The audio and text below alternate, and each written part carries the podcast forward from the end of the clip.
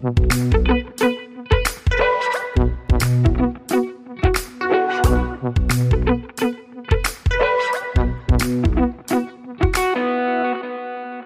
und herzlich willkommen zu einer neuen Folge Praktisch Theoretisch, dem Wissenschaftspodcast aus der Uni Bielefeld, in dem wir vor allem praktische Fragen stellen, denen wir dann wissenschaftlich nachgehen. Ich bin Rebecca und auch im digitalen Raum bei mir ist Stefan. Hallo aus meinem Wohnzimmer wieder mal. Es bleibt noch ein bisschen beim Wohnzimmer. Mal gucken. Vielleicht haben wir aber demnächst mal wieder ein paar Live-Aufnahmen. Noch, wie gesagt, aber im digitalen Raum. Und in der heutigen Folge wollen wir über das Grundeinkommen sprechen, über das bedingungslose Grundeinkommen. Und zwar mit jemandem, der sich zum einen fachlich auskennt und zum anderen auch regelmäßig über wirtschaftliche Themen kommuniziert. Und dazu begrüßen wir Ole Nymon. Und vielleicht äh, stellst du dich unseren ZuhörerInnen mal selber vor. Ja, gerne. Vielen Dank erstmal für die Einladung. Ich bin Ole, ich bin 22 Jahre alt, ich studiere Soziologie und Wirtschaftswissenschaften in Jena und ich betreibe zusammen mit Wolfgang M. Schmidt unseren gemeinsamen Wirtschaftspodcast Wohlstand für alle, in dem sprechen wir einmal die Woche über Geld, über Wirtschaft, über Wirtschaftspolitik, auch immer mit wechselnden Themen und versuchen da auch mitunter komplexere Themen und Zusammenhänge relativ einfach begreiflich zu machen. Also meinetwegen, was macht die EZB, wenn sie Staatsanleihen kauft? Warum tut sie das? All solche Dinge werden bei uns behandelt, aber wir sprechen auch über das Marxische Kapital, also ist relativ bunt, was wir da machen, würde ich sagen. Und mein Co-Host Wolfgang kennt vielleicht einige von der Filmanalyse. War ja auch schon mal bei uns zu Gast übrigens. Ne? Dann haben wir euch schon mal beide abgefrühstückt und am ja. Nein. Nee, wir freuen uns sehr. Ähm, und zwar so ein bisschen der Aufhänger quasi dazu, dass wir mal über das Grundeinkommen sprechen wollten. Natürlich das Pilotprojekt zum Grundeinkommen, was ja in diesem Jahr quasi initiiert wurde vom Verein Mein Grundeinkommen. Und da werden ja drei, über drei Jahre lang, also über den Verlauf von drei Jahren. 122 Menschen bekommen 1200 Euro. Und das wird ja auch forschend begleitet, unabhängiger Forschung, ähm, unter anderem vom Deutschen Institut für Wirtschaftsforschung, dem DIW. Und äh, genau, wir kennen auch Leute, die sich dafür beworben haben und wahrscheinlich hoffen, dass sie ausgewählt werden. Wir drücken euch die Daumen und äh, haben uns eben so ein bisschen gefragt, ja, wollen wir darüber nicht mal im Podcast sprechen? Und das machen wir jetzt heute. Jedenfalls klingt dieses Projekt ja erstmal nach einer ganz guten Sache. Aber was genau steckt denn eigentlich dahinter? Vielleicht kannst du uns, Ole, mal so ganz kurz die Eckdaten zum bedingungslosen Grundeinkommen ja. erzählen. Also die Idee hinter dem bedingungslosen Grundeinkommen steckt ja eigentlich schon im Namen. Erstens, es soll bedingungslos sein. Das heißt, jeder Bürger hat das Recht auf einen nominalen Geldbetrag, der ihm Monat für Monat ausgezahlt wird. Das ist nicht an bestimmte Dinge gekoppelt, wie zum Beispiel in Deutschland, wenn man ALG 2 will, dann muss man arbeitslos sein, beziehungsweise nicht arbeitslos. Es gibt ja auch Menschen, die sind nicht arbeitslos und bekommen ALG 2, aber die sind dann bedürftig, weil sie zum Beispiel kein Einkommen haben, das hoch genug ist. Das empfinden ja auch viele als, also die Art und Weise, wie die Bedürftigkeit überprüft wird, die empfinden viele als problematisch weil man sich das schon gerade vor den Ämtern relativ nackt macht, muss man einfach sagen. Und deshalb lautet erstmal die Idee, wir wollen eine Grundsicherung, die bedingungslos ist und die an alle ausgezahlt wird. Und der zweite Teil liegt eben im Grundeinkommen. Das heißt, das ist einfach ein bestimmter nominaler Geldbetrag, wo man sagt, der sichert eine menschenwürdige Existenz, wo wir sagen, das sollte jedem Menschen einfach zustehen. Das ist erstmal die grundsätzliche Idee dahinter, wo wahrscheinlich auch viele Menschen sagen würden, da ist doch einiges sehr, sehr gut dran an dieser Idee. Und ihr habt ja wirklich zufällig, wir haben, als wir dich eingeladen haben zu diesem Thema, wussten wir das nämlich noch nicht. Und dann hast du uns nämlich geschrieben, dass ihr jetzt quasi auch frisch eine Folge veröffentlicht habt. Ich weiß nicht mehr, wie frisch die sein wird, äh, wenn diese Folge auf Sendung geht, aber ja. das macht ja nichts. Jedenfalls ein lustiger Zufall. Und ihr habt euch da als Gegner des Grundeinkommens geoutet. Vielleicht kannst du uns ja mal, dann fangen wir nämlich jetzt direkt mal mit den Gegenargumenten an, weil wie gesagt, aufs erste Hören klingt das ja eigentlich erstmal ganz gut, dass man irgendwie mal so eine, so eine Art Grundbasis hat, von der man finanziell ausgehen kann. Aber vielleicht kannst du uns erstmal direkt eure Gegenargumente berichten. Uff, das, das sind tatsächlich einige, aber ich würde mal sagen, also mein größtes Problem besteht vielleicht in dieser Idee, dass ein nominaler Geldbetrag dazu ausreicht, Existenz zu sichern und menschenwürdiges Leben zu sichern. Das tut's eben nicht. Also wenn jetzt mal ein ganz plumpes Beispiel, was sicherlich sofort verständlich wird, wenn jetzt mein Vermieter wüsste, äh, ich habe 1000 Euro mehr, die ich vom Staat ausgezahlt bekomme, dann kann der ja auch einfach sagen, okay, ich weiß, dass ein durchschnittlicher Bürger in dieser Wohngegend so und so viel Prozent seines Einkommens normalerweise für Wohnen ausgibt, äh, für Mieten etc. und kommt dann vielleicht auch auf die Idee, anteilig meine Miete zu erhöhen. All solche Dinge würde ich sagen, also das ist ein problematisches Beispiel wo man sagt, da hilft dieser nominale Geldbetrag nicht. Das heißt, ich will zum Beispiel, dass jeder ein Dach über dem Kopf hat Und ein Grundeinkommen sichert das nicht zwangsläufig ab. Wenn ich zusätzlich zum Grundeinkommen dann zum Beispiel sage, wir führen Mietendeckel ein, also dass zum Beispiel nicht auf einmal um so und so viel Prozent die Miete angehoben werden darf, dann kann das schon wieder was ganz anderes sein. Aber dazu brauchen wir kein Grundeinkommen. Also dann, dann das Grundeinkommen alleine, würde ich behaupten, funktioniert nicht. Das ist, glaube ich, die grundlegende Kritik, die wir haben. Das Grundeinkommen selbst ist erstmal ein nominaler Geldbetrag. Da würde man ja aber direkt auf die Gegenfrage kommen, dann könnte man das ja quasi mit erhöhen. Also wenn man jetzt merkt, der Lebensstil, also irgendwie Produkte werden teurer, Miete wird teurer, also es werden ja auch nicht 1000 Euro auf einmal sein, sondern wird wahrscheinlich so ne, ja. äh, über die Zeit vielleicht stärker ansteigen, als es dann vorher angestiegen wäre. Genau, also was spräche dagegen? Dass, dass das Grundeinkommen dann wiederum anwächst, mhm. naja, dann könnte es einfach zu so einer Art Grundeinkommensinflationsspirale, wenn man so will, führen. Also das spricht man ja auch in der Volkswirtschaft von der äh, Lohnpreisspirale. Das heißt, wenn meinetwegen eine Gewerkschaft eine, eine Lohnerhöhung einfordert, die deutlich höher ist als das wirtschaftliche Wachstum, dann kommt das halt zur Inflation, die zumindest einen Teil des Zuwachses des Einkommens wieder auffrisst. Ich will jetzt auch nicht so klingen, also wir haben in der Folge gesagt, dass es eine gewisse inflationäre Tendenz geben könnte durch das Grundeinkommen aus verschiedenen Gründen. Und wir wollen jetzt natürlich nicht wie diese verrückten Crash-Propheten klingen, die immer schreien, Hilfe, Hilfe, die Hyperinflation droht und so. Nein, überhaupt nicht. Das glauben wir nicht, aber zumindest muss man einkalkulieren, dass bis zu einem gewissen Grad es auch durch das Grundeinkommen inflationäre Tendenzen geben könnte bei einigen Gütern.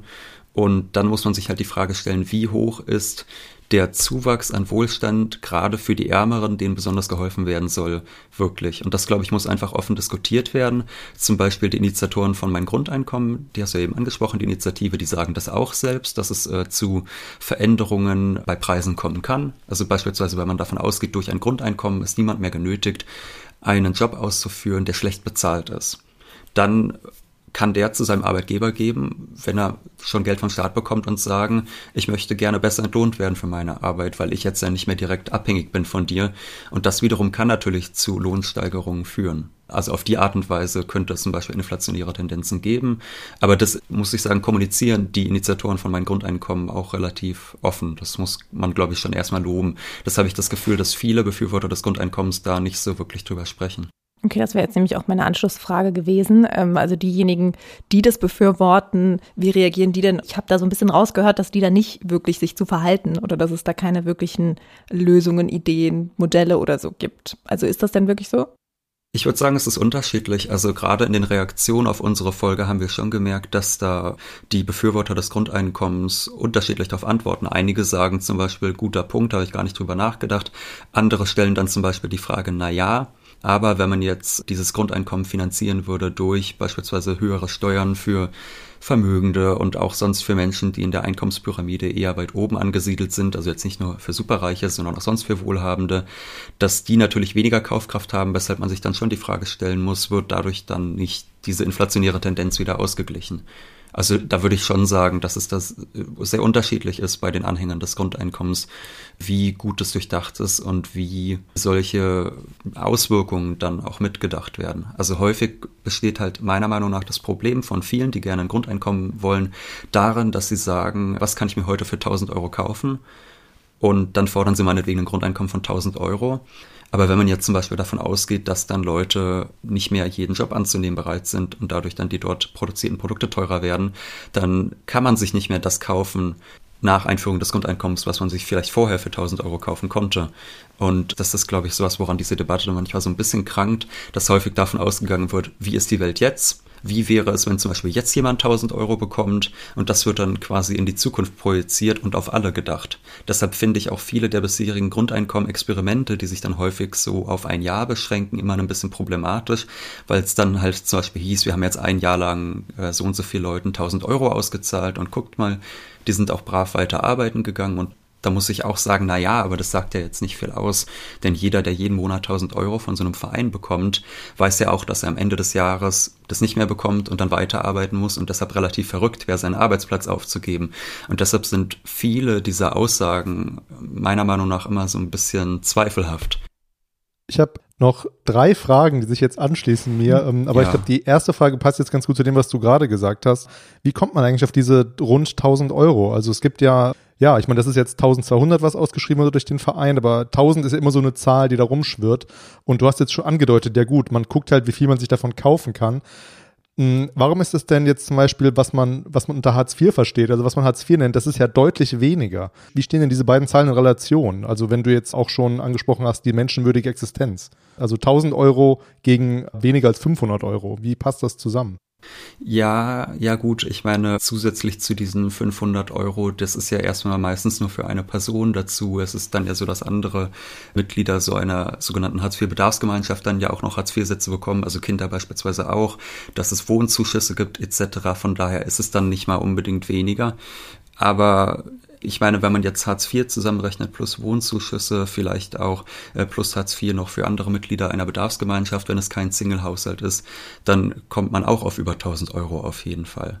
Und von daher glaube ich, sind diese 1000 Euro, wenn man jetzt nach jetzigen Preisen geht und sagt, das ist das absolute Existenzminimum, ist das wahrscheinlich gar kein schlechter Wert. Und ich glaube, es ist auch einfach natürlich immer eine Zahl, die gut klingt, würde ich einfach sagen. 1000 Euro klingt immer erstmal besser als 999 Euro. Stimmt, ich habe jetzt natürlich nicht mitbedacht, dass man, wenn man Hartz IV bezieht, natürlich sowas wie die Wohnung, die kriegt man ja nicht davon abgezogen. Das stimmt. Ja, ja. Die nächste Frage ist jetzt eine sehr einfach zu beantwortende Frage für dich wahrscheinlich. Ähm, aber ich stelle sie trotzdem, weil wir ja kein Wirtschaftspodcast sind, sondern ein Wissenschaftspodcast. Deswegen nochmal die Frage, was ist eigentlich Inflation? Also meistens ist damit gemeint ein Anwachsen der Geldmenge. Also ist es eigentlich so, dass im Regelfall immer die Geldmenge wächst, beispielsweise durch Kreditvergabe von Banken wächst äh, die Geldmenge und gleichzeitig wird oder im Regelfall wird so im Volksmund von Inflation gesprochen, wenn es um die sogenannte Verbraucherpreisinflation geht.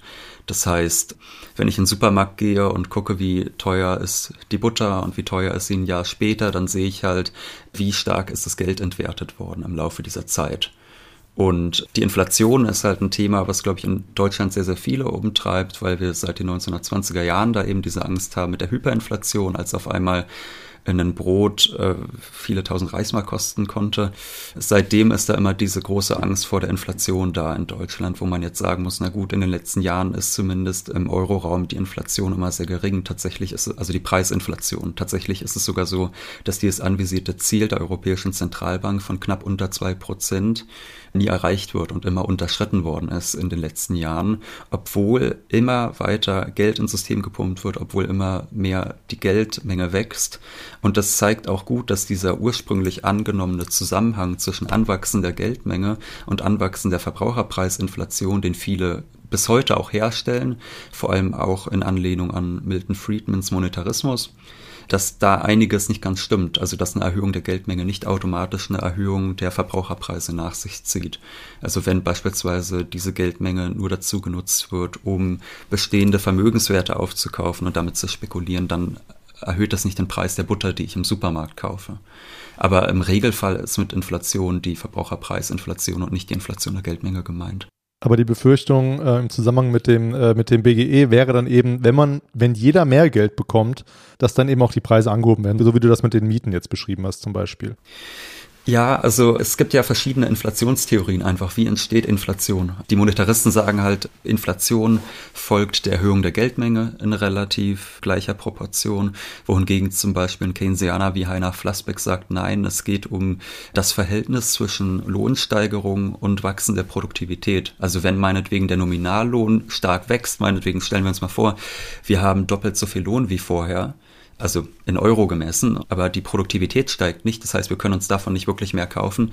Dann haben wir natürlich eine hohe Inflation. Theoretisch 100 Prozent Inflation, weil wir doppelt so viel Geld haben, aber genau das Gleiche dafür kaufen können wie vorher. Das ist zum Beispiel eine andere Inflationstheorie, die ich für realistisch halte, sage ich mal. Und wenn man jetzt sagt, die Leute haben mehr Geld zur Verfügung als vorher, gleichzeitig wird aber genauso viel produziert wie vorher oder vielleicht sogar weniger, weil die Leute sagen, dank des Grundeinkommens muss ich nicht mehr so viel arbeiten oder ich muss nicht mehr jeden Job annehmen nehmen, dann könnte es zu inflationären Tendenzen kommen.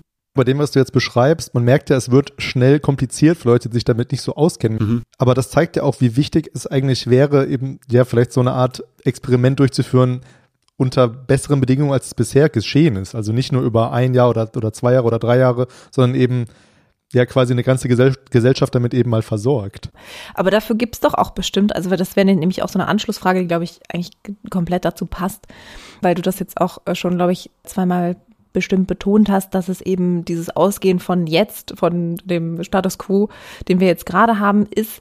Aber das, also ich meine, im Endeffekt ist es ja meistens das Problem. Ne? Wir können ja erstmal nur davon ausgehen, was wir eben jetzt für Bedingungen haben und dann eben, wie gesagt, ich bin ja überhaupt keine Wirtschaftswissenschaftlerin, deswegen kannst du da hoffentlich was Interessantes zu sagen. Ähm, es gibt ja so ganz viele verschiedene Modelle und Modellberechnungen, wie man eben zum Beispiel jetzt, das heißt ich, rückblickend auf die letzten x Jahre sich überlegen kann, okay, wenn wir dieses Grundeinkommen einführen würden, was könnte das wirklich heißen? Ich meine, da gibt es natürlich ungefähr 800.000 unbekannte Variablen, würde ich mal sagen.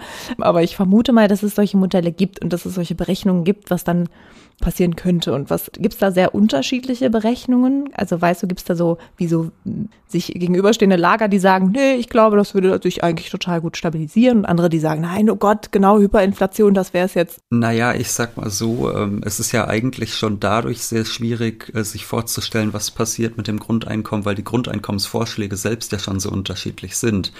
Also wir haben zum Beispiel in Deutschland Götz Werner, der relativ bekannter Verfechter des Grundeinkommens ist. Das ist der Gründer der Drogeriemarktkette DM. Der will ein Grundeinkommen, wo tatsächlich das progressive Steuersystem ziemlich geschröpft, wenn nicht gar abgeschafft wird und stattdessen ersetzt wird durch Konsumsteuern, dass quasi durch die Konsumsteuern, die der Staat einnimmt, wie Mehrwertsteuer, äh, das Grundeinkommen finanziert wird. Das ist ja ein Grundeinkommen, was einfach de facto dafür sorgt, dass die Ungleichheit mit sehr, sehr hoher Wahrscheinlichkeit steigen würde im Land. Das ist ein Grundeinkommen, was man sicherlich als neoliberal durchaus bezeichnen kann, wenn man diesen Begriff benutzen möchte. Ich scheue mich da nicht, ihn zu benutzen, andere schon. Und das halte ich für sehr problematisch, wohingegen äh, natürlich andere Initiatoren wie bei meinen Grundeinkommen, die zum Beispiel sagen, wir wollen das mit auch anderer Besteuerung finanzieren, gerade derer, die viel haben. Und da würde ich zum Beispiel sagen, äh, das ist auch, also es klingt für mich zum Beispiel deutlich seriöser, wenn man sagt, wir wollen das auf diese Art und Weise finanzieren durch Besteuerung der Vermögenden, wodurch man zum Beispiel auch vielleicht inflationären Tendenzen entgegenwirken könnte, wohingegen ich das für nicht sonderlich durchdacht halte, das durch Konsumsteuern zu finanzieren alleine und dafür das progressive Steuersystem abzuschaffen. Man muss jetzt ja keine Ökonomin sein, um zu wissen, dass die Ungleichheit seit vielen Jahrzehnten eigentlich immer größer wird.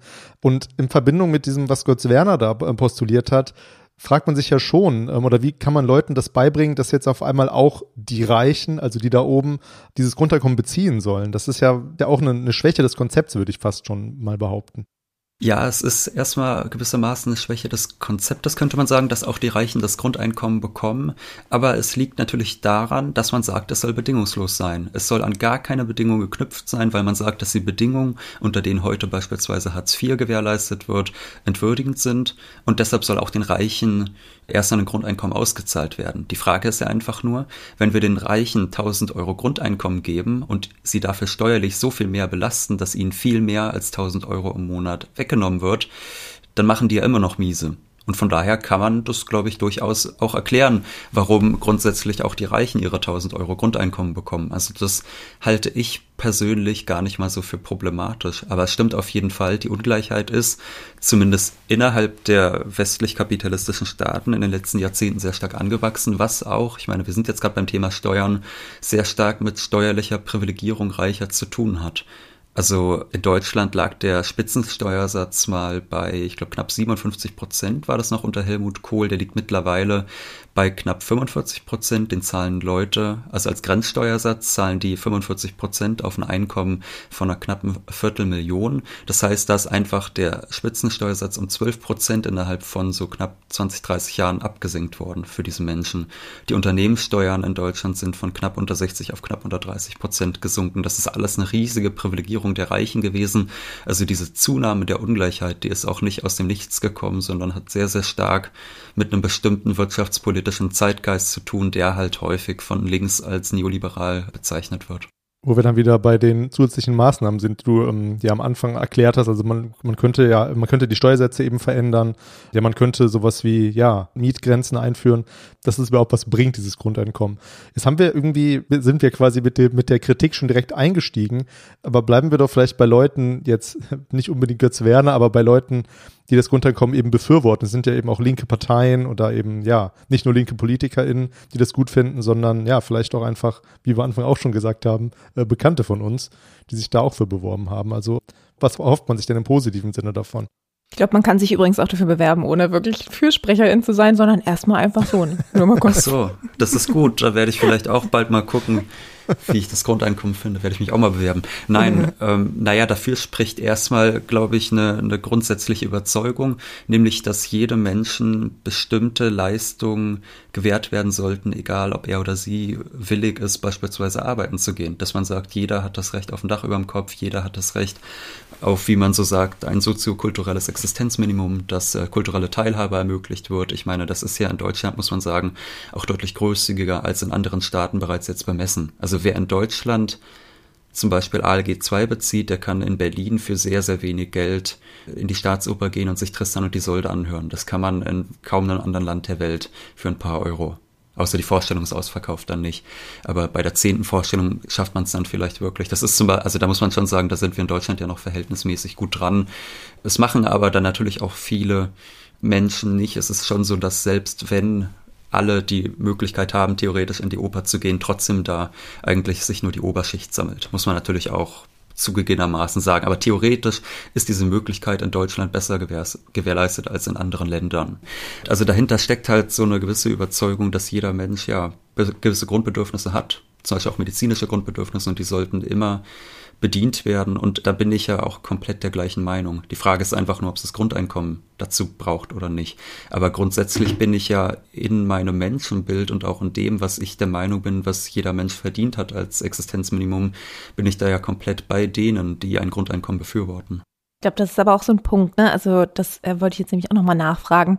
Es geht ja immer so ein bisschen darum, dass man eben schon immer im Hinterkopf hat, dass eben auch die Ärmsten, die Menschen, die irgendwie Hartz IV bekommen, die Menschen, die einfach extrem wenig verdienen, ähm, aus irgendwelchen Gründen nicht arbeiten können, wollen oder wie auch immer, dass man möchte, dass es denen besser geht, aber das ist halt eigentlich gar nicht, also wenn man erstmal sich ganz neutral dieses Konzept anguckt und deswegen macht es auch nämlich dann Sinn, darum geht's eben nicht, ne? sondern dann kann es darum eben nur gehen, dass genau das, was du gesagt hast, dass erstmal jeder Mensch irgendwas hat, auf dessen Basis er quasi anfangen kann. Und dann könnte ich ja immer noch meinen schlecht bezahlten Job machen. Also ich glaube, neulich habe ich mal wieder so eine Statistik gesehen, das ist immer noch FriseurInnen, die natürlich anscheinend auch systemrelevante Arbeit machen, wie wir gemerkt haben, weil sie zum Beispiel die ersten sind, die damals nach dem ersten Halbteil Lockdown wieder öffnen durften und trotzdem eben am schlechtesten verdienen.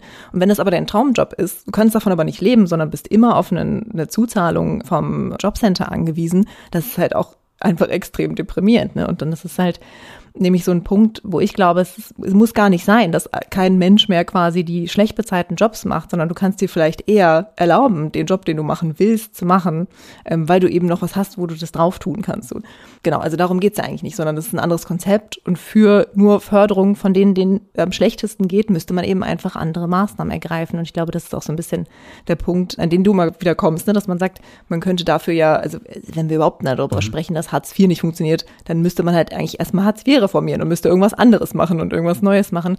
Und dann ist aber wieder die Frage, wenn man eben diesen Zustand erreichen will, dass man sich dafür eben nicht, du hast glaube ich so vorhin gesagt, sich nicht nackt machen ja. muss, sondern dass man es einfach bekommt. Wie macht man das denn? Ne? Wie, wie macht man, wie weiß, wenn man es nicht nachweisen muss, wem gibt man denn dann Geld? Also das ist, glaube ich, immer so ein bisschen die Frage. Aber ich glaube, das ist nochmal so der Punkt, an dem man erinnern muss, dass es erstmal beim Grundeinkommen eben nicht nur um die ärmsten Menschen geht, sondern erstmal nur um, um alle, alle Menschen. Genau, dass alle erstmal bis zu einem gewissen Grad abgesichert sind, das auf jeden Fall. Ich würde nur vielleicht mal sagen, also ich halte diese Idee, dass das Grundeinkommen bedingungslos ist oder zumindest, dass das bedingungslose Grundeinkommen die alleinige Sozialleistung dann wird, das halte ich doch für sehr illusionär trotzdem. Was ist, wenn Menschen mehr brauchen als dieses Grundeinkommen? dann müssen sie wieder zum Staat gehen und Leistung beanspruchen und die werden sie nicht bedingungslos bekommen. Und ich würde auch sagen, die bekommen sie zu Recht nicht immer bedingungslos. Also ich gebe mal ein einfaches Beispiel. Ich habe jahrelang Wochenenden geistig behinderten Jungen betreut. Der wird in seinem Leben nicht in den Arbeitsmarkt zu integrieren sein und der bindet zusätzliche Kapazitäten von Menschen, die sich um ihn kümmern, die ihn betreuen. Er hat auch Familie, die natürlich viel Zeit in ihn stecken und ähm, das kostet den Staat sehr viel Geld und das finde ich ja auch gut so. Also da muss man auch sagen, ist Deutschland noch wirklich sehr sozial in dieser Hinsicht, was, was da theoretisch, wenn man, wenn man mal weiß, was es alles für Leistungen gibt, das ist, glaube ich, auch nicht jedem so leicht zugänglich, aber wenn man weiß, was für Leistungen es gibt, können solche Eltern von behinderten Kindern in Deutschland ähm, diese große Bürde sehr gut meistern. So, und er braucht definitiv mehr als 1000 Euro Grundeinkommen und auch mehr als 1500 Euro Grundeinkommen. Und da ist dann schon die Frage, naja, wenn wir also für diese Menschen mehr Geld brauchen, dann ist das wieder nicht bedingungslos. Und, und das gilt sicherlich für viele andere gesellschaftliche Gruppen, gerade vielleicht auch für Randgruppen, dass die in prekäre Lagen geraten und dann Hilfe vom Staat benötigen, die halt über diesen Grundeinkommensbetrag hinausgeht. Und das kann dann nicht bedingungslos passieren, aus welchem Grund auch immer dann zusätzliches Geld gebraucht wird. Und deshalb halte ich diesen Begriff des bedingungslosen Grundeinkommens vielleicht auch immer für so ein bisschen problematisch. Wir haben noch gar nicht über die Frage geredet, wer soll das eigentlich alles bezahlen? Und eine Möglichkeit wäre ja, das eben über den Wegfall von diesen ganzen ja, Ämtern äh, zu machen. Aber die Ämter würden ja eben gar nicht wegfallen, wenn man eben, wie du gerade beschrieben hast, ja trotzdem noch, ich sag mal ganz doof, dahin rennen müsste, um sich irgendwas zu bescheinigen zu lassen. Sei es jetzt eine Behinderung oder sei es jetzt, weil man in einer Stadt wohnt, wo alles unglaublich teuer ist, braucht man mehr BAföG oder sowas. Es gibt ja. ja unzählige Möglichkeiten. Das heißt, jetzt nochmal die Frage, wer soll das eigentlich bezahlen? Was sind das, also Steuern wäre das einfachste Konzept sicherlich, aber naja, geht vielleicht nicht auf. Du kannst ja mehrere Wege quasi gehen. Du kannst entweder versuchen, es über Steuern zu machen.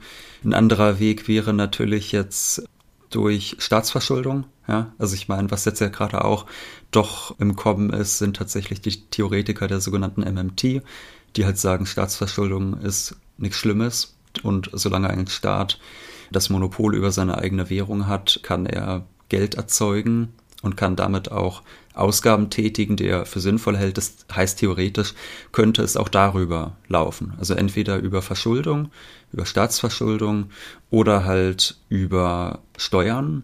Und das Interessante zum Beispiel bei Mein Grundeinkommen ist ja, dass sie dort explizit sagen, sie wollen das Grundeinkommen nicht über Staatsverschuldung finanzieren, wodurch ja, also sie sagen, sie wollen keine Staatsverschuldung, sie wollen, dass kein neues Geld in Umlauf kommt fürs Grundeinkommen. Das heißt, es gibt keine Inflation der Geldmenge laut den Initiatoren von mein Grundeinkommen, sondern sie wollen es nur durch Steuern finanzieren. Die konzentrieren sich ganz auf diese Variante. Wir versuchen immer alle Wörter zu klären. Das hast du gerade Modern Monetary Theory angesprochen, wenn du, wenn du das mit MMT meinst. Hm. Äh, kannst du das kurz ja, uns erklären? Nicht nur uns vielleicht wahrscheinlich. Ja, also die MMT, die Modern Monetary Theory, die moderne Geldtheorie, wenn man so möchte, versucht einige Mythen über das Geldsystem aufzulösen. Also weil ja viele nicht wirklich wissen, wie das Geldsystem funktioniert. Das ist also es gibt auch wirklich kaum so was Kompliziertes wie unser Geldsystem, muss man sagen. Und allein die Frage, wie kommt Geld in Umlauf zum Beispiel, da weiß eigentlich kaum jemand Bescheid. Also viele denken zum Beispiel, dass wenn ein Kredit vergeben wird, dass das so passiert, meinetwegen, Stefan, du hast ein Konto bei einer Bank und sparst da und dann will mhm. Rebecca einen Kredit und dann wird deine Spareinlage der Rebecca gegeben und die bekommt dann den Kredit und die zahlt es dann zurück und zahlt auch Zinsen zurück und einen Teil davon bekommst du dann wieder. So stellen sich ja viele eine Kreditvergabe vor und das stimmt halt tatsächlich nicht. Tatsächlich können Banken einfach auf Knopfdruck neues Giralgeld erzeugen. Das können sie nicht in unbegrenztem Maße. Also es gibt da bestimmte Auflagen. Reserveverpflichtung bei der Zentralbank und sowas alles. Aber auf jeden Fall entsteht dieses Geld quasi aus dem Nichts. Und viele stellen sich vor, dass Banken quasi distributiv arbeiten würden, also dass sie quasi nur bestehendes Geld verteilen. Aber tatsächlich können Banken auch aus dem Nichts heraus Geld schöpfen. Das ist zum Beispiel eine der wichtigsten Einsichten der MMT, dass sie halt sagen, so funktioniert das Geldsystem wirklich was halt viele Menschen einfach nicht wissen. Und dann kann man auf Basis dieser Beschreibung, also erstmal ist die MMT rein deskriptiv, die beschreibt einfach nur, wie ist unser Geldsystem und darauf aufbauend gibt es dann viele MMTler, die bestimmte Aussagen treffen dahingehend, dass sie gerne eine höhere Staatsverschuldung wollen und vielleicht auch mehr Geld in Umlauf bringen wollen, um damit sinnvolle Ausgaben zu tätigen. Also beispielsweise Maurice Höfgen ist in Deutschland oder Dirk Ehns, die sind relativ bekannt, die beiden, und die sagen zum Beispiel, dass der Staat doch das Geld nutzen könnte, also dass er selbst theoretisch erzeugen könnte, wenn er denn wollte. Das heißt ja immer, Staatsverschuldung ist ganz schlimm und so, aber wenn man von diesem Paradigma wegkommen könnte, dann könnte man ja auch sagen, wir finanzieren soziale Berufe. Wir geben vielleicht auch Arbeitslosen die Möglichkeit, zu deutlich äh, besserem Lohn als jetzt Hartz IV, einen sozialen Beruf, den wir dringend brauchen, zu ergreifen. Und das ist halt die Idee, die einige MMTler zum Beispiel haben, dass der Staat jetzt bildlich gesprochen die Druckerpresse bis zu einem gewissen Grad ankurbelt, neues Geld erzeugt und damit sinnvolle konsumtive Tätigkeiten finanziert. Also ganz kurz gesagt, wenn ich es richtig verstanden habe, dass man quasi diesen Glauben an die schwarze Null und das, das gute alte deutsche Sparen, dass man das so ein bisschen über den Haufen wirft und eben einfach, sage ich mal, auch ganz, ganz ja, kitschig vielleicht in die Zukunft investiert. Genau, erstmal das und was sehr häufig gesagt wird, um die schwarze Null zu rechtfertigen, dass man sagt, der Staat soll sich nicht verschulden, da wird dann halt immer gesagt, unsere zukünftigen Generationen, die erben die Schuldenberge. Das heißt es dann ja immer und deshalb soll man sich nicht verschulden. Und da sagen zum Beispiel halt einige MMTler auch, das stimmt, die zukünftigen Generationen erben die Staatsschuld, aber irgendjemand hat die Staatsschuld, wenn man so will, ja auch gekauft. Also irgendjemand hat ja die Schuldtitel des Staates gekauft und hat ein Anrecht darauf, dass diese Schulden bedient werden. Das heißt zum Beispiel, wenn ich jetzt Staatsanleihen eines Staates kaufe und das irgendwann zurückbezahlt bekomme, dann kann man ja zum Beispiel mich auch vielleicht höher besteuern. Also da kann man sich das Geld ja quasi auch wieder teilweise zurückholen, wenn man so will. Also das ist auch eine Überlegung, die damit reinspielt. Also es ist alles ein bisschen, ein bisschen tricky, muss man sagen. Also es werden quasi nicht nur die Schulden vererbt, sondern natürlich auch die Vermögen, die entstehen, wenn jemand Schuldtitel von Staaten erwirbt. Ganz gutes Stichwort, dass du jetzt gesagt hast, ein bisschen tricky. Ich glaube, wir können auch mal langsam über euren Podcast reden, weil ich glaube, wir haben jetzt schon sehr, sehr viele Sachen angesprochen, wo man erstmal gar nicht denkt, dass die was mit dem BGE zu tun haben. Rebecca, oder hast du noch eine Frage? Oh, ich habe noch so viele Fragen. Ähm, ich wollte noch mal ganz los. kurz auf die Frage, die hat Stefan ähm, schon angerissen und wir haben da so kurz drüber gesprochen, aber ähm, vielleicht kann man das noch mal so ein bisschen plakativ machen. So, wer sind denn Befürworterinnen? Also Stefan hat schon gesagt, linke Parteien, jetzt seit neuestem die Grünen.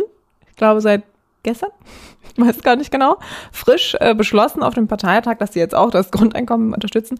Kannst du da vielleicht noch mal ganz kurz, dass man so ein, so ein bisschen sich merken kann, wer sind eigentlich die Menschen, die dafür ja. sind? Ähm, ich habe ja. nämlich, glaube ich, auch aus eurer Folge, hast du nämlich, glaube ich, auch gesagt, dass das häufig auch Sozialwissenschaftlerinnen sind im wissenschaftlichen Bereich jetzt, ne, unabhängig von Parteien. Ach so, ja, ich, ich habe generell einfach den Eindruck, dass viele Linke und viele Linke an der Uni sind ja häufig in den Sozialwissenschaften, dass sie das halt häufig befürworten, muss man einfach sagen. Aber auch sonst kann man schon sagen, dass es, glaube ich, vor allem ein linkes Thema ist.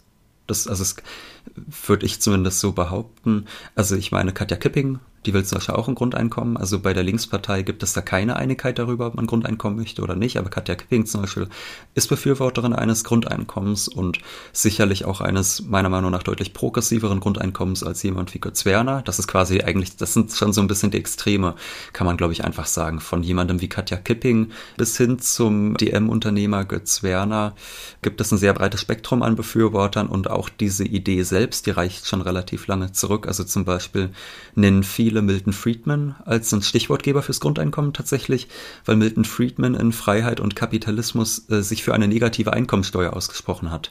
Das heißt, jetzt beispielsweise in Deutschland hieße das, wir haben ja in Deutschland einen Steuerfreibetrag von, ich glaube, das sind jetzt knapp 11.000 Euro bei der Einkommensteuer, wenn ich richtig informiert bin. Also wer irgendwie unter 11, knapp 11.000 verdient, der zahlt ja erstmal keine Einkommensteuer.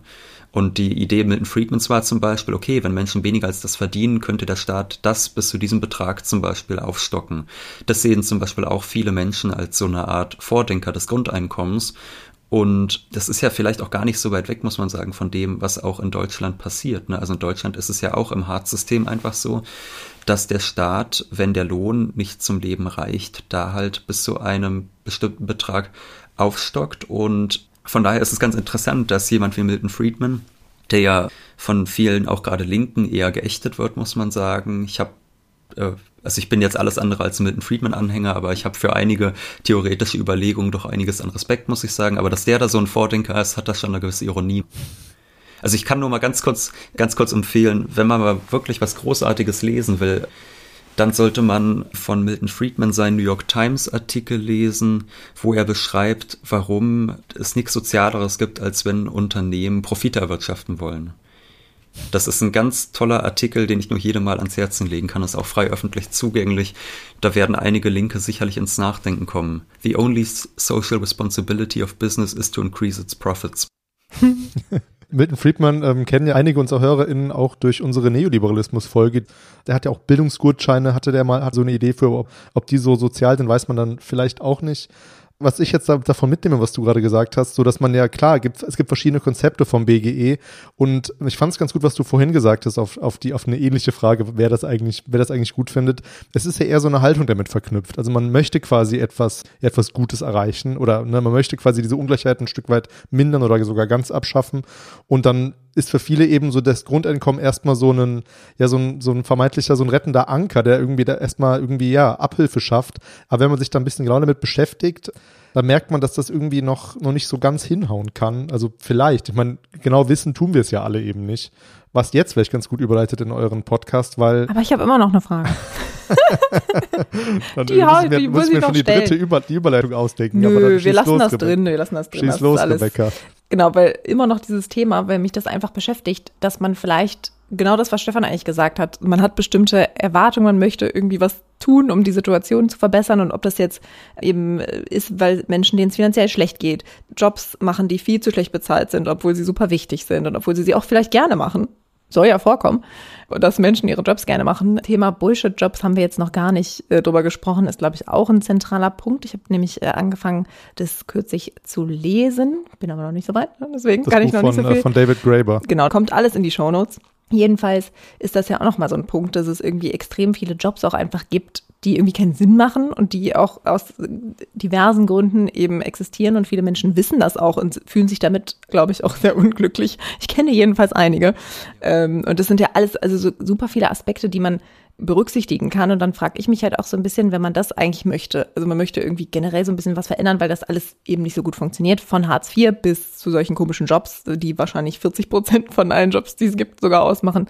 Was sind Alternativen? Also was sind vielleicht auch Dinge, die sowohl in deinem äh, soziologischen als auch in deinem wirtschaftswissenschaftlichen Herzen funktionieren könnten? Also keine Ahnung, sei es irgendwie was Stichwort Garantiesicherung oder keine Ahnung, was es alles gibt an vielleicht auch alternativen Reformvorschlägen für Hartz IV oder Alternativen fürs Grundeinkommen. Kannst du da noch irgendwie vielleicht einen Einblick geben, was da irgendwie noch so ventiliert wird? Also ich halte das Hartz-IV-System, wie es jetzt besteht, für extrem schädlich. Ich kenne auch ja. selbst einige Menschen, die teilweise ihre gesamte Kindheit und Jugend in diesem System verbracht haben als Angehörige ja. von Bedarfsgemeinschaften und es ist radikal entwürdigend. Es gibt kaum Möglichkeiten für junge Menschen aus dem System auszubrechen. Also wenn man beispielsweise als Kind in einer Hartz-IV-Bedarfsgemeinschaft sich Geld dazu verdienen möchte, wird es, wenn es mehr als 100 Euro beträgt, den Eltern der Bedarfsgemeinschaft zu knapp 80 Prozent abgezogen. Mhm. Das ist irre.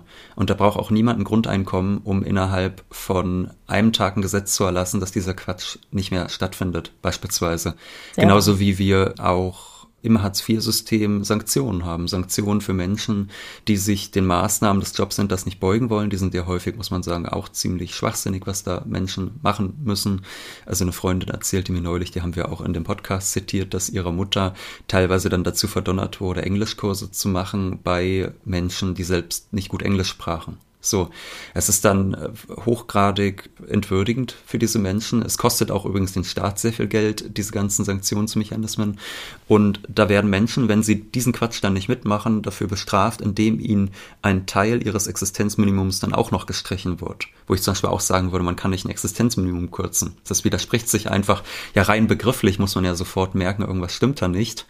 Und das ist zum Beispiel auch was, was man ändern könnte. Man kann die Hartz-IV-Regelsätze anheben, denn die werden immer wieder künstlich kleingerechnet auf eine Art und Weise, die überhaupt nicht nachvollziehbar ist, wo auch mitunter dann die Gerichte einfach sagen, es, es ist nicht nachvollziehbar, wie dieser Hartz-IV-Satz berechnet ist. Lieber mhm. Gesetzgeber, bitte gleich nochmal, weil es ziemlicher Quatsch ist, aber da passiert nicht viel, da passiert keine wirkliche Anhebung, weil das, also es ist ja kein Zufall, dass dieser Niedriglohnsektor in Deutschland so groß geworden ist, sondern Gerhard Schröder hat damals beim Weltwirtschaftsforum in Davos ganz stolz gesagt, dass man in Deutschland einen der größten Niedriglohnsektoren der Welt aufgebaut hat. Und das war das gesamte Ziel von Hartz IV, dass man billige Arbeitskräfte beschafft fürs Kapital, dass man die Menschen demütigt und sanktioniert und in alles reinzwängt, damit das Wirtschaftswachstum wieder ein bisschen angekurbelt wird. Das war einfach die Idee hinter Hartz IV. Und all das könnte man rückgängig machen, ohne dafür ein Grundeinkommen zu brauchen und könnte sehr vielen Menschen sehr viel Würde zurückgeben. Jetzt habe ich den Bogen von den Bullshit-Jobs nicht ganz verstanden. Ich hatte das jetzt so verstanden, dass du meinst, ich soll erstmal sagen, was ich gerne machen würde, aber ich kann gerne zu ja, diesen Bullshit-Jobs. Das habe ich auch gefragt. okay, zu diesen Bullshit-Jobs würde ich eins noch kurz sagen. Und zwar Gräber unterscheidet ja in seinem Buch zwischen Bullshit und Scheißjobs.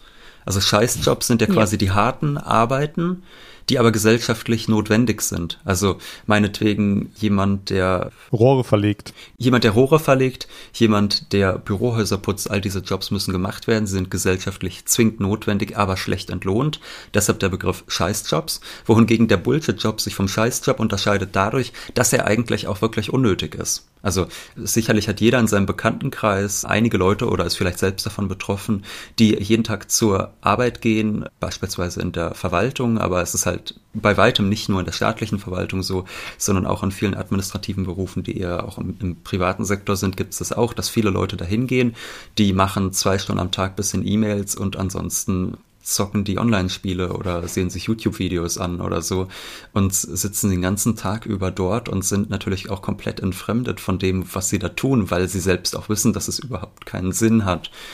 Ja, ich weiß nicht, ich glaube, auf dieses Problem der Bullshit-Jobs kann das Grundeinkommen nicht so gut antworten wie auf das Problem der Scheißjobs, denn gerade darauf soll damit ja geantwortet werden. Denn diese Bullshit-Jobs sind ja häufig sogar eher noch gut bezahlte Berufe, die aber unnötig sind, wohingegen die Scheißjobs schlecht bezahlt, aber zwingend notwendig sind. Und gerade diese Berufe, also letztere, die Scheißjobs, die werden durch das Grundeinkommen, glaube ich, nochmal gezielt angesprochen, dass da die Hoffnung ist, dass man den Menschen, die diese Arbeiten ausführen, ein besseres Leben ermöglichen kann. Was mich jetzt bei Hartz IV, was du gerade gesagt hast, verwundert ist, dass diese Sachen, die du gerade erzählt hast, dass die nicht gerade schwer zu recherchieren sind und dass dann man da eigentlich ja, eine größere Empörung eigentlich vermuten würde. Nicht nur von den Leuten, die betroffen sind, sondern auch von, ja, von Leuten, die jetzt uns vielleicht zuhören. Und ich finde, ja, auf das Warum, da wird erstmal klar, klar, dieser riesige Niedriglohnsektor, der ist sicherlich ein Grund, jetzt in Verbindung doch noch mit den Bullshit-Jobs. Das ist jetzt eine sehr große Frage, die, wahrscheinlich kann man die auch gar nicht so richtig kurz und gut beantworten, aber gibt es überhaupt genug Arbeit für jeden? Hm, na, ich würde mal sagen, es gibt vielleicht nicht genug Erwerbsarbeit für jeden. Also vielleicht findet sich nicht für jeden einen Arbeitgeber, der der im privaten Sektor tätig ist und der einem eine Arbeit geben kann bei der Produktion von Gütern oder Dienstleistungen oder was auch immer. Aber ich meine, Arbeit, glaube ich, kann man als Begriff schon weiter fassen und auch positiver fassen, als viele von uns es verstehen. Also zum Beispiel jetzt äh, Familienarbeit beispielsweise, also Reproduktionsarbeit, aber es gibt ja auch wahnsinnig viele Menschen, die engagieren sich ehrenamtlich. Das ist ja auch Arbeit. Das sind ja alles Arbeiten, die teilweise ja auch sinnstiftend sind für viele Menschen, muss man einfach sagen. Im Gegensatz halt zu solchen Bullshit-Jobs, die überhaupt nicht sinnstiftend sind. Und von daher glaube ich schon, dass man ein positiveres Verständnis von Arbeit auch braucht, was sich jetzt nicht auf diesen Begriff der, der Lohnarbeit oder Erwerbsarbeit nur fixiert, und das halte ich ja auch für was tatsächlich sehr Sinnvolles, gerade bei der MMT, dass man halt dort sagt, was wäre mit einer staatlichen Jobgarantie, dass man bestimmte Berufe hat, die gesellschaftlich notwendig sind und die sich vielleicht auch nicht entfremdend anfühlen für die Menschen, die sie ausüben. Also dass man in bestimmten Bereichen wie der Pflege einen Personalmangel hat, dass man sowas auch durch staatliche Defizite finanziert. Und ich meine, die, also diese Berufe sind sehr hart und sie sind auch zu schlecht entlohnt, aber trotzdem ist es ja bei weitem kein Beruf, wo man, wenn man den ausübt, sagt, oh, ich weiß gar nicht, was ich hier mache, was soll der Quatsch denn? Das ist ja nun wahrlich nicht der Fall bei solchen Berufen. Gerade in der heutigen Zeit nicht. Nee. So, jetzt frage ich dich, Rebecca. Rebecca, darf ich jetzt überleiten? Ja. zu den Podcast. Du darfst. Jetzt ist natürlich die Überleitung gar nicht mehr schön geworden. Ja, oder du hast am Anfang schon angesprochen und sehr, sehr viele Themen aus eurem Podcast wurden jetzt ja auch schon angesprochen. Du hast mit Wolfgang im Schmidt den Podcast Wohlstand für alle. Am besten stellst du ihn mal kurz vor, bevor ich das falsch mache. Den gibt's jetzt seit ungefähr einem Jahr oder bin ich da? Ja. Ja, also seit so ein bis anderthalb Jahren etwa oder ein und ein Vierteljahr. Das ist ja auch gar nicht so wichtig. Wir sprechen einmal die Woche über Wirtschaft und wir haben uns eigentlich als Ziel gesetzt, gerade auch ein junges Publikum anzusprechen. Also letztlich ist jeder und jede dazu eingeladen, das zu hören, aber es ist vor allem ein junges Publikum, muss man einfach sagen, das angesprochen wird, was sich vielleicht noch nicht so intensiv mit Wirtschaft auseinandergesetzt hat und vielleicht auch häufig gar keinen großen Bezug dazu hat. Also bei mir war es zum Beispiel auch so, dass ich mich längere Zeit über gar nicht für Wirtschaft interessiert habe. Man hat auch halt häufig das Gefühl, wenn über Wirtschaft gesprochen wird im öffentlichen Diskurs, dass damit immer nur irgendwelche Banker in Frankfurt oder so gemeint sind und das, da, da haben halt viele Leute nicht das Gefühl, dass es irgendwas mit ihrer Lebensrealität zu tun hat. Ob zu Recht oder zu Unrecht sei jetzt mal dahingestellt. Und wir wollen gerade junge Menschen dazu bewegen, sich mit diesen Themen auseinanderzusetzen und stellen Theorien vor. Also wir sprechen meinetwegen über das Marxische Kapital, aber wir sprechen auch zum Beispiel über die Shareholder Value Doktrin, die von Milton Friedman mitentwickelt wurde und wo man auch sagen muss, dass dass obwohl wir sie bei weitem nicht vertreten, wir die Argumentation zum Beispiel ganz klar für brillant halten und das auch so sagen. Also wir scheuen uns jetzt nicht, selbst so Neoliberalen wie Milton Friedman auch mal ein Kompliment äh, auszusprechen. äh, wir, also wir setzen uns mit Theorien auseinander, aber auch teilweise mit tagespolitischen Dingen. Also was weiß ich, Warum gehen die Aktienkurse in den Keller wegen einer Pandemie? Oder warum kauft die EZB Staatsanleihen und warum ärgern sich konservative Politiker darüber und klagen vom Bundesverfassungsgericht dagegen? All solche Dinge werden da besprochen und versucht, möglichst zugänglich zu erklären. Weil du gerade gesagt hast, dass dein Interesse, dass du auch lange dich nicht für wirtschaftliche Themen interessiert hast. Wie kam das denn dazu, dass du dich dann plötzlich interessiert hast? Also das kam, glaube ich, in meiner späten Schulzeit und dann würde ich sagen so oder oder zu Beginn meiner Berufsausbildung so in der Zeit. Also ich habe vorher eine Ausbildung beim Rundfunk und Fernsehen gemacht zum Mediengestalter Bild und Ton. Und in der Zeit war das glaube ich etwa dass ich mich da angefangen habe mehr mit Wirtschaft auseinanderzusetzen. Und also ich glaube das lag tatsächlich jetzt bisschen anekdotischer Charakter. Ich glaube, ich habe damals irgendwie äh, YouTube-Vorträge von Sarah Wagenknecht gehört oder nicht Vorträge, sondern Bundestagsreden und ich fand das sehr, sehr gut. Das waren sehr, waren sehr flammende Plädoyers dafür, wie man das Leben von Menschen real mit sehr wenig gesetzlichem Aufwand verbessern könnte. Das hat mich irgendwie dann interessiert und dann bin ich darüber dann auch, glaube ich, zu Marx gekommen. Jetzt kann man von Sarah Wagenknecht halten, was man will. Also zumindest zu dem, was sie in den letzten Jahren gemacht hat. Aber da im Bundestag hat sie ja nun mal, würde ich sagen, gute Arbeit gemacht. Und da bin ich so ein bisschen in diese Richtung erstmal gekommen, mich mit Wirtschaft auseinanderzusetzen. Und das habe ich dann weiter verfolgt, habe weiß nicht, in der Ausbildungszeit auch häufig einfach mit Buch da gesessen in der Pause oder so und gelesen, gelesen und studiere jetzt halt nach Abschluss der Berufsausbildung in Jena Soziologie und Wirtschaftswissenschaften. Und gerade tatsächlich in der Soziologie, würde ich sagen, kann man da auch noch vieles mitnehmen. Also in den Wirtschaftswissenschaften würde ich sagen, dass die Kritik, die häufig vorgebracht wird an dem Studiengang, dass es doch zu realitätsfern ist, dass viele der Axiome, auf denen das basiert, freundlich gesagt problematisch sind. Da würde ich sagen, diese Kritik hat zu 100 Prozent recht. Aber gerade in der Soziologie ist es so, dass man doch viel Interessantes machen kann. Also ich habe letztes Semester ein Seminar gehabt zum Thema digitaler Kapitalismus und da habe ich sicherlich mehr gelernt als in den bisherigen Modulen in der VWL, muss ich ganz klar sagen. Da kann ich wieder mit meinem gefährlichen Halbwissen über den Methodenstreit glänzen, den ich schon mal vorgebracht habe in unserer letzten Aufzeichnung. Was du sagst, stimmt natürlich. Ich mache ja Wirtschaftsgeschichte und wir wiederum haben viel zu wenig ökonomischen Anteil. Also man lernt wenig über die monetäre Theorie zum Beispiel. Und dieser Methodenstreit, der ist ja erwachsen Anfang des 20. Jahrhunderts, würde ich sagen, wo dann diese beiden Wissenschaften, dass die Wirtschaftsgeschichte sich von der Ökonomie komplett abgekapselt hat, das ist sicherlich eine Folge, die wir jetzt irgendwie zu spüren bekommen, dass man eigentlich viel mehr ja die Ökonomie als eigentlich so ein bisschen, sage ich vorsichtig, empirischer verstehen müsste. Also die hat teilweise eben leider nicht so viel mit der Realität zu tun, wobei ich es auch nur wiedergeben kann, weil ich kenne ja eben die Ökonomie gar nicht so gut. Also das ist eigentlich ein Problem für Leute wie mich ein Stück weit auch, dass man das im Studium eigentlich gar nicht so richtig mitbekommt. Ich würde das aber schon auf jeden Fall bestätigen. Also gerade dieses Problem mit der Empirie, also diese, diese Kritik, dass zu wenig Empirie irgendwie da ist, zu wenig Lebensnähe da ist, der würde ich auf jeden Fall zustimmen. Ich kann dir mal ein relativ einfaches Beispiel geben. Wer ein, bei mir in Jena das Bachelor-Modul Mikroökonomik macht, Einführung in die Mikroökonomik, der bekommt anfangs erstmal so ein paar Axiome hingesetzt, wo ich sagen würde, die sind ziemlicher Common Sense. Da wird meinetwegen gesagt, wenn ein Haushalt weniger Einkommen als vorher hat, kauft es weniger teure Güter und kauft sich dafür mehr günstige Güter, die vielleicht lebensnotwendig sind oder so. Also dass, dass da meinetwegen mhm. eine Substitution stattfindet zwischen bestimmten Produkten. So. Also solche Axiome werden erstmal aufgestellt, wo jeder so aus dem Alltag sagt, ja, stimmt schon irgendwie.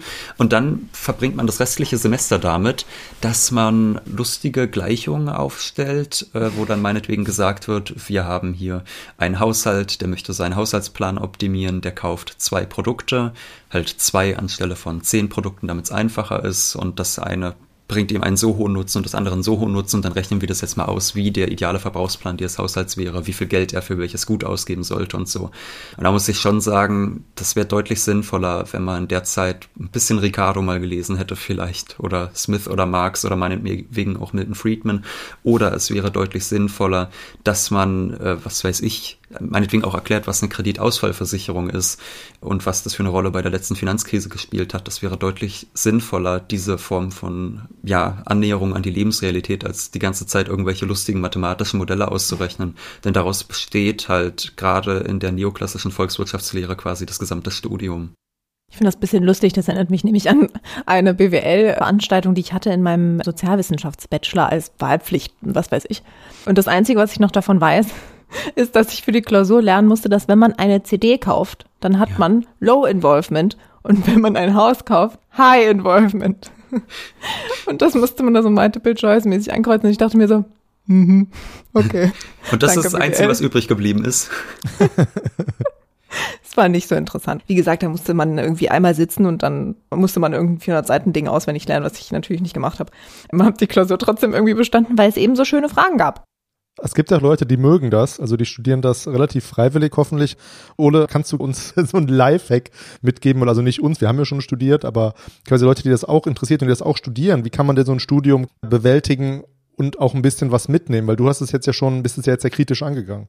Ich glaube, man braucht halt, wenn man kritisch in so ein VWL-Studium reingeht, schon einen gewissen externen Input, entweder durch ein anderes Studienfach tatsächlich mhm. oder durch Netzwerke. Also es gibt ja äh, pluralökonomische Netzwerke, die auch an einigen Hochschulen vertreten sind. Also in Jena gibt es auch einen Kreis von pluralen Ökonomen, die sich ein bis zweiwöchentlich treffen und darüber debattieren, was vielleicht schief läuft, wo man an der Uni aufklären kann, die versuchen Alternativveranstaltungen zu machen, wo meinetwegen dann auch ein Soziologe auf einen Wirtschaftswissenschaftler trifft. Also letztes Jahr gab es eine Veranstaltung, da wurde dann Hartmut Rosa als eher linke Soziologe eingeladen und hat dann damit dem knallhart neoliberalen Andreas Freitag diskutiert. Ich glaube, dass gerade wenn man sich in solchen Netzwerken aufhält, wie halt der pluralen Ökonomik, dass man da dann auch noch einiges mitnehmen kann. Ja, guter Hinweis. Da gibt es an der Uni Bielefeld sicherlich auch Angebote oder von wo auch immer ihr zuhört. Und es gibt auch eigene Studienfächer, muss man vielleicht noch sagen. Also an der Uni Siegen gibt es mittlerweile auch einen eigenen pluralökonomischen Studiengang. In Berlin gibt es auch was ähnliches. Also da kann man einfach mal auf die Website schauen von der pluralen Ökonomik. Da sind auch die Städte aufgelistet, wo es eigene Studiengänge, die so in die Richtung plurale Ökonomik, wo jetzt nicht nur Neoklassik dominant ist, da wird das alles aufgelistet. Können wir sicherlich auch in die Shownotes packen. Ja, zurück zum Podcast. Du hast es jetzt schon leicht angedeutet über unser Gespräch. Erstmal die Frage, seid ihr eigentlich ein Wissenschaftspodcast? Würdet ihr euch so bezeichnen? Und ja, würdet ihr euch so einer, so einer Theorieschule zuordnen oder verbunden fühlen? Also Wissenschaftspodcast, wir sagen ja immer gerne ein bisschen selbstironisch, wir sehen uns in der Unterhaltungsbranche. ähm, ich meine, also es ist schon tatsächlich, würde ich sagen, viel wissenschaftliche Literatur auch, die, die aufgearbeitet wird, aber die von uns dann schon sage ich mal, mundgerecht serviert wird. Also, dass wir jede Woche ein Thema so präsentieren, dass diejenigen, die dazuhören, einen kurzen Einblick erfahren und dann, wenn sie Interesse daran haben, mehr zu lesen, sehen sie dann halt in den Show Notes, also in der Folgenbeschreibung, aha, diese und jene Werke wurden zitiert und dann äh, können sie sich damit dann auch auseinandersetzen. Aber ich weiß gar nicht, ob ich mich selbst, ob ich das jetzt Wissenschaftspodcast nennen würde. Das wäre jetzt vielleicht nicht der Begriff, den ich wählen würde, nein. Und zur Theorie, habt ihr da eine besondere Verbundenheit zu einer Schule oder lest ihr quasi alles querbeet und würdet euch gar nicht zuordnen? Das ist vielleicht ist eine doofe Frage, weil man hat schon rausgehört, ja. dass du wahrscheinlich schon eher, sage ich mal, von der linken Seite die Ökonomie betrachtest. Ja, das auf jeden Fall, auch mit einer großen Sympathie für, für Marxische Theorie, muss ich auch sagen, die ich doch an vielen Stellen immer noch für fruchtbar halte. Also ich halte das Kapital für sicherlich gewinnbringend, das zu lesen, äh, aber auch andere politanalytische Schriften von Marx zum Beispiel, glaube ich, können sehr erhellend sein, wenn man die Gegenwart verstehen will. Also, was weiß ich, mal den 18. Primär zu lesen, um Phänomene des modernen Rechtsextremismus zu verstehen oder des Rechtspopulismus, äh, kann sicherlich helfen. Ja, vielen Dank. Also viel für die Show Notes.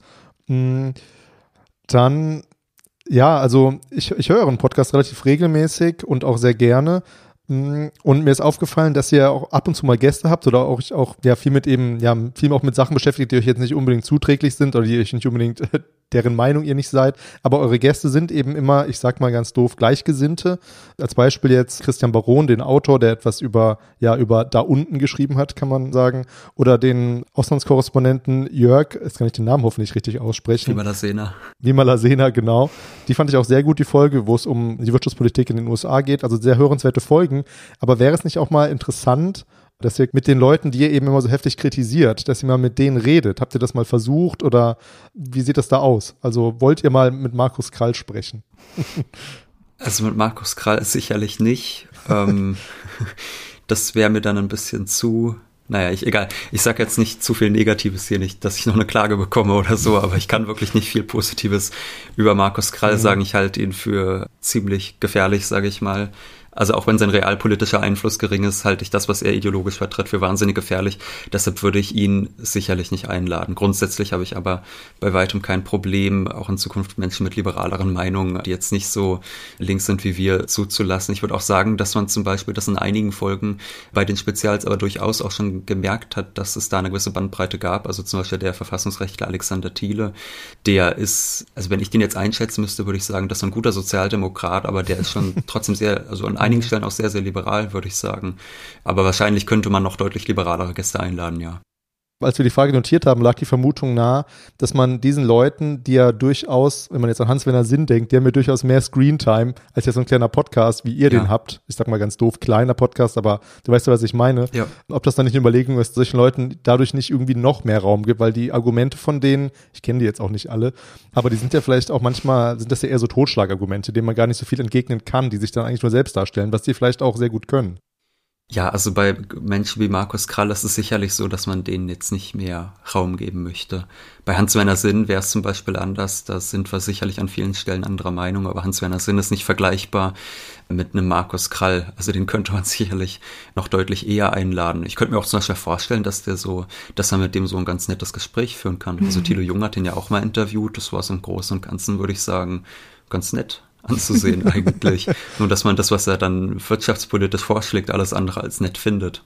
Mhm. Mit Markus Krall war jetzt ein Teaser. Ähm, dann hört euch alle mal die Folge von Wohlstand für alle an über Markus Krall. Die fand ich sehr spannend. Da ist mir ja wirklich die Kinder drunter geklappt. Das war auf jeden Fall sehr erschreckend. Ich wusste das auch alles nicht. Was ich vielleicht noch zu dem Markus Krall Video sagen würde. Also der Podcast, der erscheint ja als Audio, aber der erscheint auch als Videopodcast auf YouTube. Was ganz toll war, da hat dann noch so ein rechtslibertärer YouTuber, der wirklich eine deutlich höhere Reichweite hat als wir, muss man sagen, in seinem Telegram-Kanal noch seine gesamte Followerschaft auf uns gehetzt, die uh, äh, also sich da mal die Kommentarspalte Spalte anzusehen, äh, ja, es, es, ist kurios. Also es schön. ist, äh, ja, es ist schön. Doch, das ist ja immer gut. Das ist immer ein gutes Zeichen eigentlich. Ne? Dann hat es schon viel Reichweite bekommen. Nee, aber das, das lese ich mir durch. Sowas finde ich ja immer ganz. Es hat die Reichweite sehr erhöht von dem Video. Also ich meine, ich muss jetzt mal, jetzt muss ich glaube ich doch mal kurz gucken, wie viel dieses Video jetzt eigentlich bekommen hat, wie viele Check Klicks mal die Analytics. Waren. Ja, genau. Unser Video das jetzt einen knappen Monat alt ist, hat seit Erscheinungstermin fast 35.000 Klicks jetzt bekommen. Mm. Zusätzlich dazu ja noch die Audioversion. Es sind sicherlich insgesamt mehr als 50.000 Leute, die es dann gehört haben. Und das wird das sicherlich auch einigen Menschen, die keine Libertären sind, dadurch in die Timeline gespült worden sein. Von daher vielen Dank dafür. Aber hast du denn eine Lieblingsfolge? Die eine, die eine Lieblingsfolge jetzt vielleicht nicht. Also ich glaube, was ich tatsächlich toll fand, war, als wir uns mit dem Shareholder Value Ansatz auseinandergesetzt haben, weil das ja auch immer was ist, was von vielen kritisiert wird und sicherlich auch zu Recht kritisiert wird. Also die Idee dahinter lautet kurz zusammengefasst, dass die Verpflichtung der Unternehmen darin besteht, den Shareholder Value, also den Wert für die Aktionäre des Unternehmens möglichst zu maximieren. Und da haben wir dann wirklich mal in der Folge sind wir zurückgegangen zu Milton Friedman und haben erklärt, ne, der bereits vorhin genannte Artikel, The Social Responsibility of Business is to Increase its Profits. Da haben wir halt erklärt, was das eigentlich für eine Argumentation ist und warum das, obwohl wir es vielleicht nicht so sehen, eine sehr gute Eigenlogik hat und wie das dann später von Alfred Rappaport zum Shareholder Value Doktrin umgearbeitet worden ist, die bis heute, jetzt irgendwie mehr als 35 Jahre später, den globalen Kapitalismus sehr, sehr stark prägt. Und das ist, glaube ich, eine schöne Folge, weil wir da ausnahmsweise auch mal Neoliberale loben. das kommt ja nicht allzu oft vor. Wir können jetzt super ja, langsam zum Ende kommen. Jetzt haben wir ja den super Teaser auf Markus Krall und den Shareholder Value. Ich finde, da kann man jetzt, wenn man den Podcast unseren durchgehört hat, kann man direkt zu euch rüberklicken. Lohnt sich auf jeden Fall. Wir haben aber noch eine Frage zum Schluss. Rebecca, du hast die Ehre. Wir fragen immer unsere Gäste zum Schluss, was hast du denn zuletzt gelesen? Oh Gott, äh, zuletzt gelesen ist gut, weil ich mhm. immer so viel gleichzeitig lese. Ich lese gerade äh, von Adam Tooze die Ökonomie der Zerstörung. Da geht es um die NS-Wirtschaft. Also es sind sieben bis 800 Seiten Klopper über die NS-Wirtschaft, was sicherlich sehr, sehr erkenntnisreich ist, muss ich auf jeden Fall sagen. Aber auch anstrengend zu lesen, weil es sehr detailreich ist und auch zeitlich immer mal wieder hin und her springt. Und ich lese gerade den Zauberberg Das ist uh. jetzt ganz was anderes, aber bereitet natürlich auch sehr große Freude. Ja, man kann sich nicht immer nur mit dem Ökonomischen auseinandersetzen und mit Sachbüchern, da wird man total bescheuert. Das sagt mein Freund Christian Baron auch immer wieder, dass die Linken viel zu viele Sachbücher lesen und gerade die Literatur wahnsinnig viel begreiflich macht, was so ein Sachbuch nicht kann dass die Literatur da doch einiges an Wahrheit enthält. Mhm. Hast du bei Davos dann auch immer direkt ans Weltwirtschaftsforum gedacht? Oder ja, das? ja, das ist schlimm. genau daran denkt man dann. Zauberberg-Insider. Das freut natürlich immer mein Herz, wenn jemand auch mal sowas nennt. Ich habe die letzten, ich weiß nicht, die letzten 15 Seiten habe ich nie gelesen. Ich weiß nicht warum, ich habe einfach dann aufgehört. 15 Seiten, das ist aber. das ist eine ganz komische Geschichte. Der ist, ich war 800 Seiten oder so, ne? Auch der Zauberberg ist auch sehr lang. Also in meiner und Ausgabe sind es mehr als 950. Oder so. Auf jeden Fall ist es lang. Und irgendwie habe ich einfach den ganz letzten kleinen Rest nicht gelesen. Und jetzt weiß ich natürlich auch nicht mehr, wo ich damals aufgehört habe. Trotzdem, kann man empfehlen. Kannst du es empfehlen? Ja, auf jeden Fall. Also auch sonst. Beides?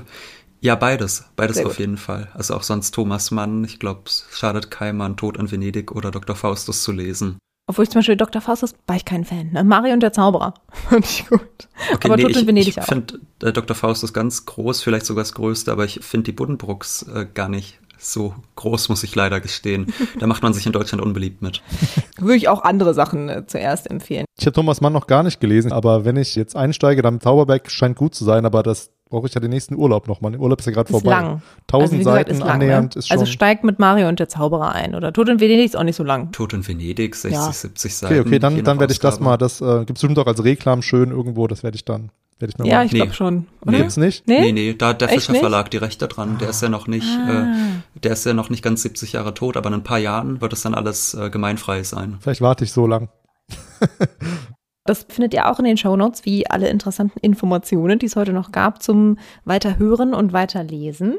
Und dann vielleicht Stefan heute, unsere Ausstiegs ähm, Social Media. Vergesse ich sonst bla bla. Immer. Genau, wenn ihr noch etwas von uns möchtet, uns Fragen stellen wollt, Anmerkungen und so weiter, dann schickt uns eine Mail an praktisch theoretisch at uni-bielefeld.de oder ihr findet uns auch bei Twitter und Instagram. Genau, wir freuen uns über Sterne natürlich, auch auf Apple Podcast. Könnt mal wieder ein paar kommen. Ansonsten. Wir haben neue Sterne bekommen, oh. aber ohne Rezension. Ansonsten habe ich hoffentlich nichts vergessen und vielen, vielen Dank, Ole, dass du uns Rede und Antwort gestanden hast. Vielen Dank. Ja, danke schön für die Einladung, hat mir große Freude gemacht. Ich würde sagen, dann bis zum nächsten Mal. Tschüss. Und viel Spaß beim Hören. Tschüss. Ciao.